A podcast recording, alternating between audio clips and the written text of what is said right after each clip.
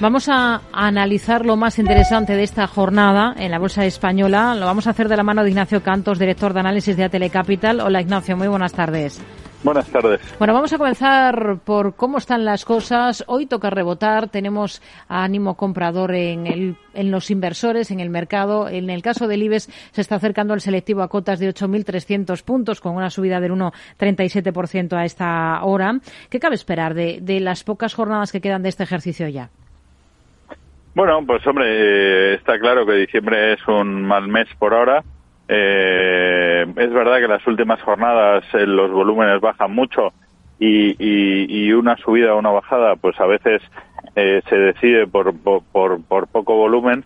yo diría que después del inicio tan malo que ha habido del mes de diciembre, es posible que, que se mantenga en niveles parecidos con subidas y bajadas eh, en los últimos meses. Es verdad que también hemos tenido un año 2022 complicado y, bueno, pues para dar más margen a 2023 tampoco pasa nada porque acaben estos niveles. Hmm.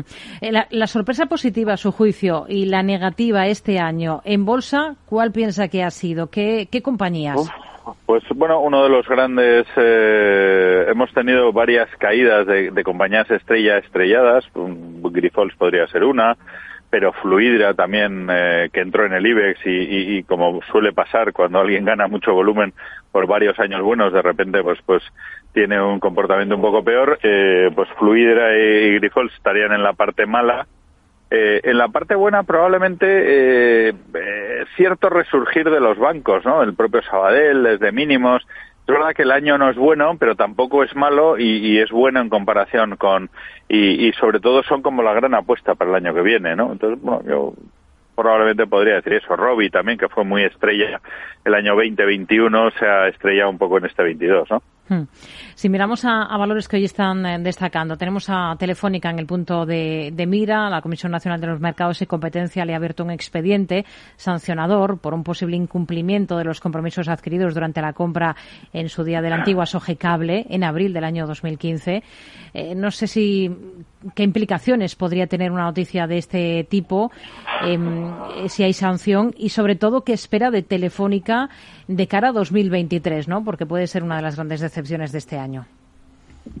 Bueno, pues hombre, yo creo que eh, no debería ser importante, es decir, el volumen de, la operación de Cable dentro de las operaciones de Telefónica eh, con todo sigue siendo pequeño, con lo cual no debería ser eh, o no deberíamos ver una gran influencia por, por esa operación o no debería.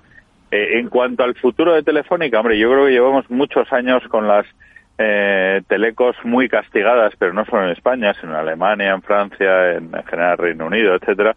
Eh, y, deberíamos ver un mejor comportamiento, porque es verdad que la red y, y, las compañías necesitan que las que las telecos sigan invirtiendo y para eso también debe ser remunerado al accionista, ¿no? Entonces, bueno, a lo mejor puede ser una de las apuestas eh, fuera de fuera de consenso del año que viene, ¿no? Hmm. Otro de los valores a los que miramos esta jornada es Inditex, porque ha ejecutado la, fusión por absorción de Kidis Class eh, por parte de su marca eh, Zara. ¿Qué potencial le ven ustedes ahora a Inditex? Bueno, pues hombre, la verdad es que eh, probablemente estamos viendo un, un ha vuelto a presentar buenos resultados, los márgenes se mantienen, eh, la transición del físico al online lo está haciendo muy bien, con cierre de tiendas, mejora de las flagships, etcétera. Y, yo creo que la verdad es que es un ejemplo a seguir. Entonces, bueno, yo creo que es una buena compañía, bien gestionada y, incluso el, cambio de, de gestores también le está sentando bien, ¿no? Iberdrola, miramos también a la eléctrica. Hoy se publica que estudia un plan de viviendas en alquiler para exprimir su cartera de suelo. Es uno de los mayores propietarios de terrenos del país. Pros y contras ahora mismo de estar invertidos en la compañía eléctrica. Bueno, pues hombre, a nosotros la verdad es que nos parece eh, que, bueno, eh, realmente Iberdrola nos parece bien valorada. Es verdad que eh, ha tenido un año no fácil, pero como el mercado y y la verdad es que eh, tenemos otras apuestas, si vamos por renovables iríamos algunas más directas y, en cuanto a utilities pues eh, hay alguna más barata. Sabemos que el Santander está acelerando su recompra de acciones y que alcanza ya el 57% de ejecución.